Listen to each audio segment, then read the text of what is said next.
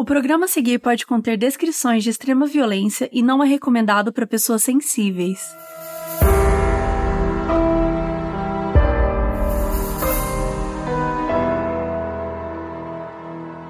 Oi, gente! Hoje eu tô sozinha de novo porque é o meu programa solo. É o segundo episódio de Caso Bizarro. O primeiro foi da Elisa Lam. E agora eu vou contar um pouquinho sobre Slenderman e um crime que aconteceu por conta disso. Para quem não sabe, eu, a Carol e a Bel vamos ter os nossos próprios programas aqui dentro. A gente ainda tá estudando qual que é a frequência. O da Carol já saiu, que é o FAQ Perguntas. O da Bel permanece em segredo. E Resumidamente é isso. A gente vai estar tá, de vez em quando aqui surgindo sozinha, falando um pouquinho dos nossos programas, respondendo dúvidas e tudo mais. E o tema do meu programa, ele é, como o nome diz, caso bizarro. Então são casos que são muitas vezes sobrenaturais, que a gente tem aquela dificuldade de explicar, que existem muitas teorias sobre, e eu vou tentar trazer sempre o máximo de informações possíveis que a gente consiga pegar um pouquinho sobre a situação em si. Em 2014, três amigas de 12 anos foram dar uma volta na floresta. Anissa, Morgan e Peyton, também chamada de Bella. Elas estavam brincando de esconde-esconde. Enquanto Anissa vigiava, Morgan deu 19 facadas em Bella. Elas disseram que iam buscar ajuda, mas fugiram. Capturadas horas depois, assumiram o crime e que tinham feito o que fez com uma espécie de sacrifício para o Slenderman, um personagem sobrenatural, e que elas estavam a caminho de sua mansão, que, segundo elas, ficariam na floresta. Bella sobreviveu e agora eu vou contar essa história. It's about a character called Slenderman, a tall fictional boogeyman featured on internet blogs. Slenderman, a faceless ghoul many parents have likely never heard of. If you don't know who Slenderman is, well, we didn't either, but plenty of young kids do. If you don't know what Slenderman is, you live under a rock. E antes de começar a falar sobre esse caso, a gente precisa falar sobre quem é Slenderman. Se você nunca ouviu falar, é um personagem fictício e sobrenatural que foi criado num fórum. Em 2009, o fórum chamado Something Awful, que é algo horrível, mais ou menos em tradução livre, criou um concurso para escolher a melhor foto paranormal feita com o famigerado Photoshop. Então Eric Knudsen postou a foto do Slenderman. Ele pegou umas fotos de crianças, ou melhor, umas fotos antigas de crianças, e colocou o bicho escondido lá no fundo, como se fosse real. Em uma delas eu vou colocar no thread no modspod no Twitter. Você vê crianças em um parque brincando e ao fundo um homem bem alto com tentáculos em volta e não tem mais nenhum adulto próximo. Slenderman, em português, significaria algo como homem magro, homem esguio. E é assim que ele é descrito: um homem magro, alto demais para um humano, sem rosto e um terno longo e preto. E do nada, tentáculos. Como se ele tivesse uns tentáculos saindo pelas costas. E na hora que ele postou essa foto, aquilo chamou muito atenção. E aí, por semanas, ele continuou postando foto falsa, recorte de jornais e desenhos infantis, né? Como se as crianças estivessem desenhando esse monstro. E o Slenderman foi ganhando mais atenção dos usuários que começaram a contribuir também com as suas próprias fotos e histórias usando Photoshop. Assim, entre eles, eles sabiam que não era verdade, mas eles estavam lá contribuindo de alguma maneira com esses conteúdos e tal. E com isso eles foram criando, né, construindo essa história por trás do personagem e ela, né, pode variar um pouco, mas é comum algumas características como sequestra pessoas, principalmente crianças, se esconde nas florestas ou bosques, ele é sempre associado a lugar assim. Ele consegue apagar a memória das pessoas, causar alucinação nas vítimas, e a origem dele varia também. Tem relato que ele teria vindo da Floresta Negra da Alemanha ou do Antigo Egito, e até pinturas rupestres brasileiras teriam provado sua existência. Ele é uma das figuras mais conhecidas da creepypasta, que é um termo né, inventado para, enfim, definir histórias de terror, lendas urbanas, divulgadas na internet e em fóruns. Tem um site né, que chama Creepypasta, que tem essas histórias e elas muitas vezes são feitas com essa ajuda de foto, de áudio, vídeo, para dar uma veracidade pro conteúdo e acaba ficando muito mais perturbador. E o meme é tão forte que virou filme, virou jogo de videogame, no YouTube tem milhares de vídeos de pessoas, né, enfim, com supostas aparições dele. E um dos jogos mais famosos que lançou até hoje foi no PlayStation 3. Na verdade, esse é o segundo jogo, mas ele é o que mais ficou famoso. E aí a personagem Kate tem que encontrar sua amiga que foi raptada pelo Slenderman. E o jogador, seu rosto é a sua visão, é o que você vai estar tá vendo. Então, se você vira para direita, você vai ver a direita, se você vira para esquerda, você vai ver a esquerda, você vai andando junto com a câmera e você não tem a visão total, né? Você tem que interagir com, com o cenário, com o ambiente para você conseguir ver. Ele é um pouco parecido com Outlast nesse sentido, e basicamente o jogador tem só a sua visão e uma lanterna. Assim, tá aí um jogo que eu nunca vou jogar na minha vida. E a maioria dos jogos falam sobre coletar oito páginas. Esse é um número frequentemente associado com ele. Enfim, esse personagem viralizou tanto que ele assustou até a população inteira de uma cidade aqui no Brasil. O homem de terno preto, magro, braços compridos e sem rosto. A figura foi surgindo nos muros de São João da Boa Vista e deixou muita gente com medo eu me assustei bastante. A gente tem medo porque fala que é roubo de criança. Aí eu tenho medo, não gosto. A história foi parar nas redes sociais. Todo mundo queria saber o que era. A imagem se multiplicou. São 18 até agora. Algumas feitas durante o dia mesmo, outras na calada da noite. Então, em 2015, começou a rolar vários grafites do Slenderman em São João da Boa Vista. E as pessoas começaram a ficar preocupadas, falando que, enfim, estavam se sentindo vigiadas, né? Porque é uma lenda de um personagem envolvido no desaparecimento de pessoas do mundo todo, principalmente crianças. E aí, cada vez que alguém achava um desses grafites, postava nas redes sociais. Aquilo foi crescendo cada vez mais. Então, assim, isso é só um exemplo para mostrar o sucesso que foi esse mito, essa criação, né? Como que algo pode se transformar e ganhar espaço com a internet. Mas no fim, é uma lenda, é uma mentira e tudo mais. Bom, até aí tudo bem, né? Um mito, um meme inventado, uma fanfic assustadora, enfim, né? Mais um dia normal na internet. No dia 30 de maio de 2014, na cidade de Waukesha, nos Estados Unidos, Morgan Jaser comemorou seu aniversário de 12 anos com a presença de duas amigas da mesma idade, Anissa Wire e Peyton Lautner. No dia seguinte, algo horrível aconteceu. 911. Would it be interested in your emergency? Waukesha County, Lynn, transfer caller on Big Bend. That's a dead end just south of Rivera. Okay. And he came upon a 12-year-old female. She appears to be stabbed. She appears to be what? Stabbed. Stabbed? Correct. A polícia recebeu uma ligação às nove e meia de um homem dizendo que tinha encontrado uma garota que aparentava ter sido esfaqueada. E o que, que era nessa ligação? Então, no dia 30, elas estavam né, comemorando o aniversário da Morgan, de 12 anos, e elas dormiram todas juntas na casa da Morgan. E aí, no dia seguinte, elas foram passear no bosque. Enquanto Anissa vigiava, Morgan deu 19 facadas em Peyton, e elas foram embora. E aí a Peyton conseguiu se arrastar né, até a rodovia e pedir ajuda para o ciclista, que é esse homem que avisou a polícia.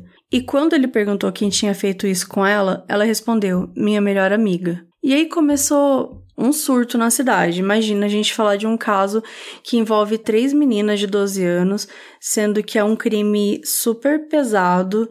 Então começou a virar um sensacionalismo muito grande em cima disso. E aí começou busca por terra, busca aérea. Todos os jornais começaram a falar sobre isso. A cidade inteira parou para ver isso, sabe? Virou um grande momento daquela cidade. E obviamente estava todo mundo chocado, né? As meninas eram acusadas de esfaquear a própria amiga e abandoná-la à morte. Então isso foi muito pesado. E aí vamos para o interrogatório delas, que foi muito explorado pela mídia, como sempre. Quando eu falo sobre o depoimento, é um compilado de vídeo dos interrogatórios das duas. Elas foram interrogadas em salas separadas e estavam sozinhas, só com o investigador. Eu vou relatar parte desses interrogatórios de cada uma, e os depoimentos são as suas versões e não o que aconteceu de verdade, por isso pode ter contradições. O que aconteceu segundo Morgan? Então, né, recapitulando, Morgan é melhor amiga da Bella, foi a que esfaqueou efetivamente, né, eram as mais próximas, era que estava fazendo aniversário no dia anterior, estavam na casa dela e tudo mais. Enfim, ela assumiu o crime, né? Ela disse que foi porque a Anissa tinha dito que ela precisava fazer isso, senão ele mataria nossas famílias. E ela fica falando essa coisa, né, de ele mataria nossas famílias e tal. Aí quando o investigador pergunta quem seria ele, ela conta que ela não conhecia, mas que a Anissa conhecia. E aí, né, vão conversando mais e tal, até que ela conta, fala que é o Slenderman. E aí ela conta também que elas planejavam fazer isso desde dezembro e que não foi ela que escolheu, por exemplo, a Bella como uma vítima, sabe? Foi o Slenderman. Que a Anissa fez parecer que era necessário, ela acreditou nela. E também tinha contado que ela tinha visto noticiários recentemente sobre crianças sequestradas e coisas ruins que fazem com elas. Então tem algumas cenas dela dançando enquanto tá sozinha e o policial não entra na sala. A Morgan fala que elas até pensaram em matar no dia do aniversário dela mesma, é, matar enquanto ela estivesse dormindo, mas que ela queria que a Bella tivesse mais um dia. E ela também diz que ainda consegue ouvir a Peyton às vezes. Tem um determinado momento que ela pergunta pro detetive se ele vai prendê-la e ela vai apodrecer e morrer. E o investigador diz que não acha que ela vai pra prisão, que alguém provavelmente vai conversar com ela e entender para onde que ela vai. O que aconteceu segundo Anissa? Ela também assumiu o crime, mas enfim, ela conta que lia histórias do Slenderman num site que tinha história de terror, que era o Creepypasta. Que ela ficou apavorada, né, com a ideia de que ele podia matar toda a família dela em 3 segundos. E que ela que mostrou o site para Morgan. E quando a Morgan viu, né, o Slenderman, a figura dele e tal, ela achava que tinha visto ele quando tinha 5 anos. Ela chora praticamente boa parte da entrevista. Ela fala que a Morgan queria ser proxy, que é um representante do Slenderman. Então, quando o investigador, né, vai perguntando para ela continuar falando sobre isso, o que, que seria ser um, um representante, o que, que é um proxy e tal, ela fala que ela não entende muito, que ela perguntou para Morgan como que poderiam fazer isso, e que a Morgan falou que elas teriam que matar a Bella. E que ela ficou muito surpresa quando disse isso, mas que também ficou animada. Porque se você é representante, você mora no Parque Nacional Nicolé que ficava umas seis horas de carro daí onde eles estavam, que era onde elas estavam indo a pé, né? Que enfim, elas não deviam nem estar perto quando eles conseguiram capturar elas. Resumindo, a Anissa, né, falando pro investigador, ela não acreditava no Slenderman, segundo ela mesma. Ela queria provar que eles estavam errados e achava que a única maneira de provar isso era matando alguém. E ela diz que no aniversário da Morgan, elas pensaram em matar Peyton e cobri-la, né, para fingir que ela estaria dormindo e aí fugiriam, que era o plano inicial, mas que acabaram mudando de ideia depois. Ela também conta que ela deu um golpe na Peyton, ela bateu a testa da Peyton no concreto porque ela queria que ela desmaiasse, porque ela tinha lido no creepypasta que era mais fácil matar as pessoas quando estavam inconscientes ou dormindo. E a Morgan começou a ficar com medo e não queria fazer. Tava nervosa, tal, isso quando já tava lá no crime, né? E aí a Anissa abraçou ela para acalmar e ela poder fazer isso, que era esfaquear a Bella. Aí a Morgan dá a faca pra Anissa e diz: Não vou conseguir. E a Anissa devolve e fala: Vai você, pode surtar, enlouquecer, derrube-a. Daí a Morgan falou: Beleza, vou fazer, mas só quando você disser que tá ok. Danissa se afastou e gritou: Morgan, agora, é agora. Aí depois de esfaquearem a garota, a Anissa falou: Se deita, fica quieta, você vai perder sangue mais devagar. E mentiu que elas iam pedir ajuda. Depois do ocorrido, a Anissa disse que estava cansada de fugir, né, no meio do, do caminho que ela estava indo para a mansão do Slenderman. A Anissa fala que ela começou a ficar cansada de fugir e tal, que ela queria ligar para a mãe dela. E aí a Morgan diz que ela ia passar a vida toda na prisão, que ela seria executada. E daí ela começou a surtar e pôs a culpa na Morgan. E ela disse que apesar da Morgan não ser muito de chorar, ela começou a chorar muito nessa hora. E ela também pediu ajuda para o Slenderman. E ele não fez nada, nada aconteceu. E aí a investigadora pergunta para Anissa se ela realmente acha que a Morgan é culpada de tudo, e ela fala que não, que ela não acha que a Morgan é tão culpada porque ela que apresentou o site para amiga, e que ela acha que se ela não tivesse apresentado isso não teria acontecido. E tem uma cena também bem estranha, mas acho importante falar, que a Anissa pergunta para a detetive quantos quilômetros que ela andou, se ela sabia, né, do local do crime até onde foram encontradas. E ela fala: "Ah, eu não sou muito atleta, daí eu queria saber". Só que assim, é muito estranho, né? É óbvio que não dá pra gente ficar investigando ceninha por ceninha, né? Porque tem são várias horas depondo, tal, falando e tudo mais. Só que quando a gente pega algumas situações assim e vê como elas falam de forma banal, como se, sei lá, elas não tivessem acabado de participar de um crime tão cruel com a amiga, é bastante estranho. E como a gente sempre gosta de trazer um pouco sobre a infância, falando um pouquinho das duas, né? A Morgan, ela, enfim, era vista como um, ter atitudes peculiares e que ela não reagia normalmente como deveria reagir. Então, isso foi muito uma reflexão que a mãe dela sentiu depois que ela foi presa, né? Que ela disse que ela às vezes estava assistindo alguma coisa e aí acontecia alguma coisa ruim no cinema, enfim, alguma coisa do tipo, e ela não demonstrava empatia por aquela situação, por aquele personagem.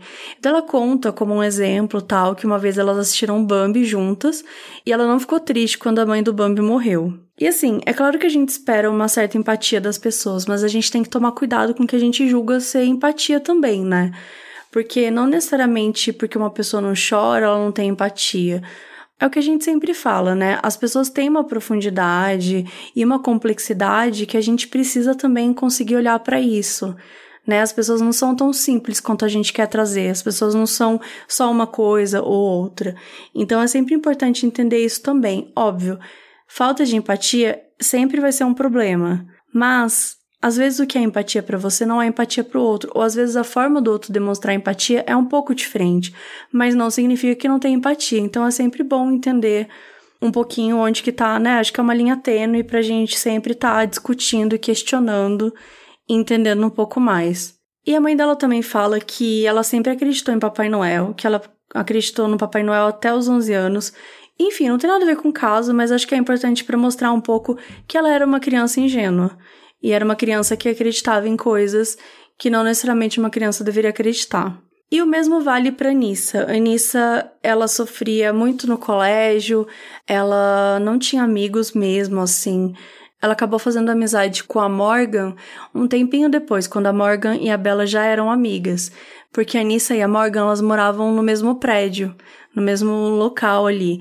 Então, elas pegavam ônibus juntas, tal, então elas acabaram fazendo amizade por conta disso. Mas a Morgan e a Bella eram amigas há muito tempo, elas eram melhores amigas há muitos anos, então elas sempre tiveram juntas e tudo mais. Segundo o professor Danissa, ela chorava a cada duas semanas, que ela ficava muito triste por não ter amigas e que, enfim, era muito difícil o colégio para ela. E aí também a gente começa a ver um certo fascínio das duas por Slenderman.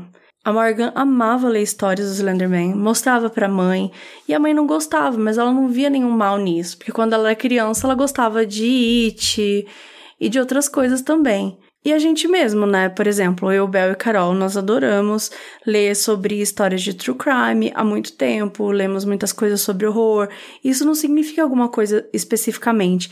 E é por isso que é tão delicado a gente entender quando é uma criança, porque um adulto, teoricamente, ele tem as ferramentas necessárias para compreender, para analisar, para se instruir, para conseguir organizar os pensamentos, ver que aquilo não é verdade, ver que aquilo não é o correto né? A consciência que a gente acredita que é importante para que impede, né? Que impede você de dar um outro passo, que impede você de não ter empatia com o outro e tudo mais. Por mais que eu gostasse de ouvir e de ler várias histórias de terror, de horror e tal quando eu era criança, eu ficava muito, muito impressionada.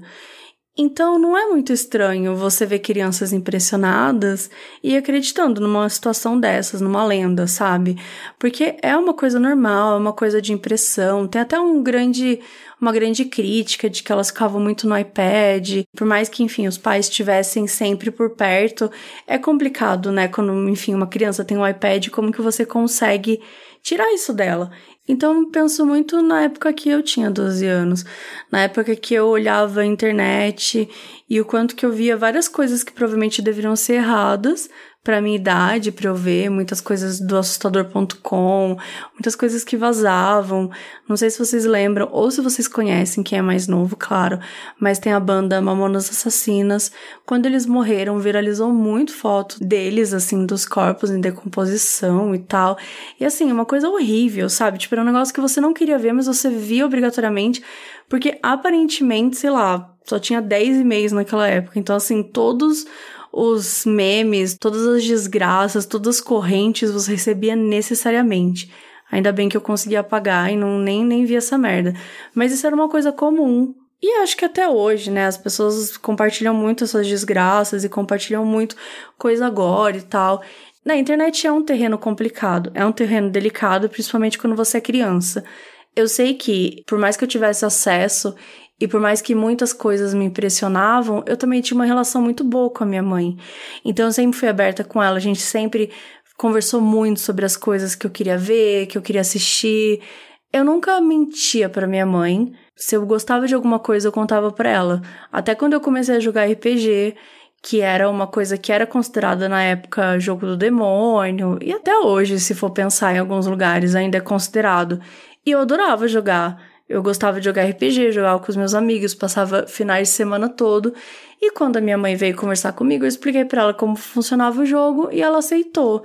Então a gente sempre teve uma conversa muito franca, muito aberta, mas eu sei que não é a realidade de muita gente. E não estou dizendo que foi isso que aconteceu com as crianças, não estou dizendo que foi a criação, mas de certa forma, quando você assiste algumas coisas, algumas notícias, você vê um pouco os pais falando, dá para entender que existe uma distância muito forte entre eles e os filhos.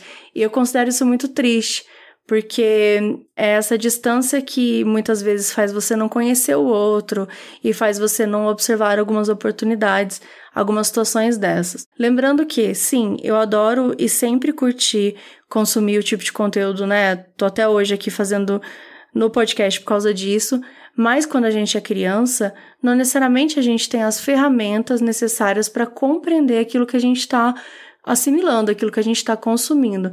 Então, por isso que não é indicado, por isso que tem uma idade certa, por isso que tem que ter conversa com os pais, por isso que tem que ter um acompanhamento, né? Porque a criança ela precisa disso. Ela tá em formação, ela tá construindo a personalidade, ela tá construindo suas ideias, suas ambições, seus sonhos. Então, ela não pode ficar dentro imersa num, numa situação de medo, numa situação em que ela não se sente confortável. Enfim, não é um, um episódio sobre criação. Chega.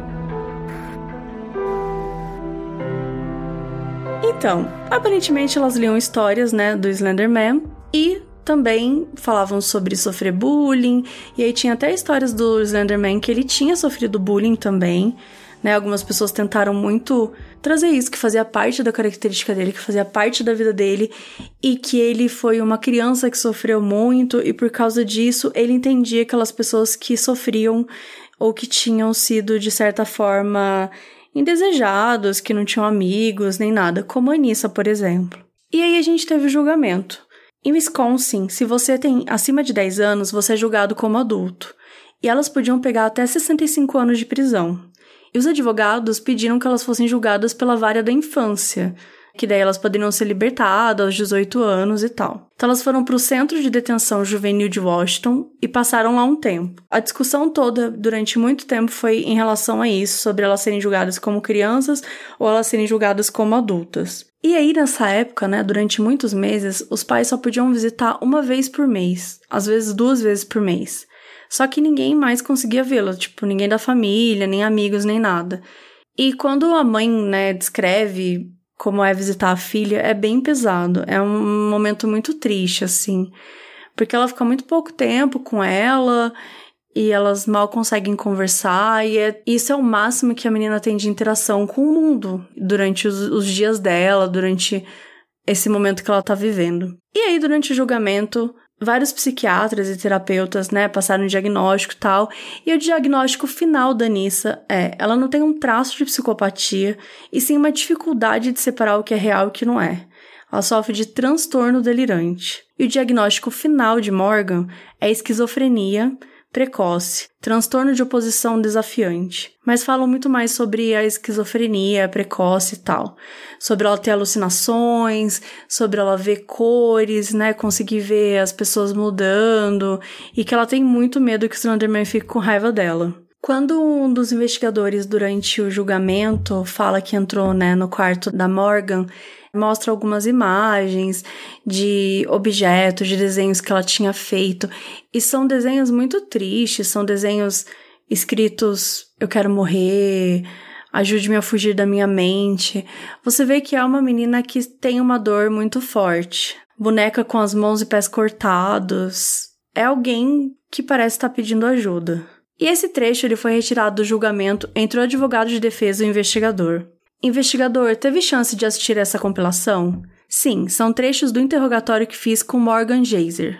Você disse que ela podia falar com os pais antes de interrogá-la? Não, porque não era uma opção. Os pais não podiam estar presentes? Correto. Ela nem podia ligar para eles? Ele pensa um pouco e responde: Não oferecemos essa opção a ela. É importante falar que essa é uma pauta bem levantada quando a gente está falando sobre esse caso, né? O fato delas serem julgadas como adultos, o fato delas terem sido interrogadas sem a presença, né, de adultos, sem ter conseguido falar com os pais antes. Só que o juiz, ele considera que houve uma decisão consciente no momento do crime. Por ser um crime tão grave, ele ordena que sim, mesmo com pedido dos advogados, as duas seriam julgadas como adultas. Proibiu a Anissa de ter contato com a internet, a Morgan também, e as duas de terem contato entre si. Em agosto de 2017, Anissa se declarou culpada da tentativa de homicídio em segundo grau e foi sentenciada a 25 anos de tratamento em um hospital psiquiátrico. Em outubro do mesmo ano, Morgan fez um acordo com a promotoria, se declarou culpada de homicídio doloso em primeiro grau e foi condenada a ser internada em um hospital psiquiátrico por tempo indeterminado. Ela chorou muito e pediu desculpas à família da Bela que estava presente e que esperava que a Bela estivesse bem, tivesse recuperado e tudo mais. Em 2018, a corte decidiu que ela ficaria presa por 40 anos no hospital psiquiátrico. 40 anos é a pena máxima de prisão para o crime de homicídio doloso em primeiro grau. Claro que ela pode tentar ser liberada antes e tal. Alguns psiquiatras afirmam que ela está progredindo bem no tratamento e é importante também falar que depois que a Morgan foi presa, ela acabou descobrindo que o pai dela tinha esquizofrenia também. E isso foi uma coisa que, enfim, é mega discutida sobre como os pais podem, de certa forma, terem sido negligentes, não quiseram olhar para esse lado dela, que já estava de alguma forma aflorado, ou se, enfim, eles não, nunca poderiam imaginar também, porque era um crime muito grave, mas é importante, né, de qualquer forma dizer. Para poder contar essa história, eu consultei o documentário da HBO Go, que chama Cuidado com Slenderman, uma reportagem de 8 minutos da ABC e diversas matérias e vídeos que falam sobre a época. O documentário ele termina em 2016 e as meninas foram sentenciadas em 2017. Portanto, ele é muito interessante para você entender um pouco sobre o mito, sobre o quanto isso viralizou, a história, né, por trás de tudo isso, do Slenderman e tal, como é que foi a prisão, tem um pouco sobre o julgamento, tem um pouco sobre a vida. Ele é muito focado nas meninas que cometeram crime. Na verdade, ele é 100% focado nas meninas que cometeram crime. Na infância, né, no mito, no sofrimento dos pais. Então, assim, quase não fala sobre a vítima. É importante, né, mostra sobre prisão, sobre julgamento, mas ele termina em 2016. E aí eu fui pesquisar e descobri que ano passado ela fez a primeira aparição em público dela para falar sobre a história dela. E aí, trazendo um pouquinho sobre tudo que aconteceu, né? No dia que ela foi esfaqueada, ela fez uma cirurgia de emergência. Os ferimentos nos braços e nas pernas eram bem superficiais, não chegaram a danificar nenhum órgão, mas as duas facadas no tronco atingiram diafragma, estômago e fígado. E o médico também conta que uma das facadas quase penetrou no coração dela por um milímetro. Então ela teve muita sorte de ter sobrevivido. Ela se recuperou totalmente fisicamente meses depois, e ainda hoje ela dorme com duas tesouras embaixo do travesseiro, caso aconteça algo à noite. Os pais dela falam que ela tem muita dificuldade de confiar nas pessoas, mas que aos poucos ela tá reaprendendo a entender isso um pouco mais, a se permitir, né? E aceitar que a vida dela pode melhorar. E mesmo assim, ela ainda demonstrou compaixão com a mãe de Morgan, pelo fato dela receber tanta mensagem de ódio, como se o que aconteceu tivesse sido culpa dela. E ela mesma fala, não é culpa, né, da mãe dela que, enfim, foi tão presente, né? Já que como ela eram me melhores amigas, as famílias se conheciam e era muito presente. E ela fala que ela não tem culpa, que a Morgan tem esquizofrenia, que não tinha como a mãe descobrir. Então ela tem esse momento, né, durante esse, essa entrevista, que ela demonstra essa compaixão com a mãe de Morgan, e eu achei bem bonito. De forma geral, a Bella é uma sobrevivente e ela tá tentando voltar para a vida dela e reconquistar o que ela perdeu. Ela diz até que agradece, de certa forma, o que aconteceu com ela, porque hoje ela tem objetivos, ela tem planos, ela tem sonhos e ela sabe que nada vai impedir ela de ir atrás disso. Muito obrigada você que ouviu o episódio de hoje. ajude a ONG que a gente sempre fala. E hoje foi um envio de uma ouvinte nossa, então um beijo para Leila. Eu vou ler aqui um pouquinho sobre. A Inactus Unicamp iniciou a campanha 15 mil em 15 dias. O objetivo é arrecadar 15 mil reais em duas semanas para comprar cestas básicas para 100 famílias do Jardim Santa Mônica, em Campinas, durante três meses. Segundo os organizadores, trata-se de uma meta ousada, mas possível. A Inactus é uma instituição mundial que trabalha com empreendedorismo social nas comunidades próximas às universidades. Na Unicamp são três projetos: Por Eco, Madre Pérola e Visíveis.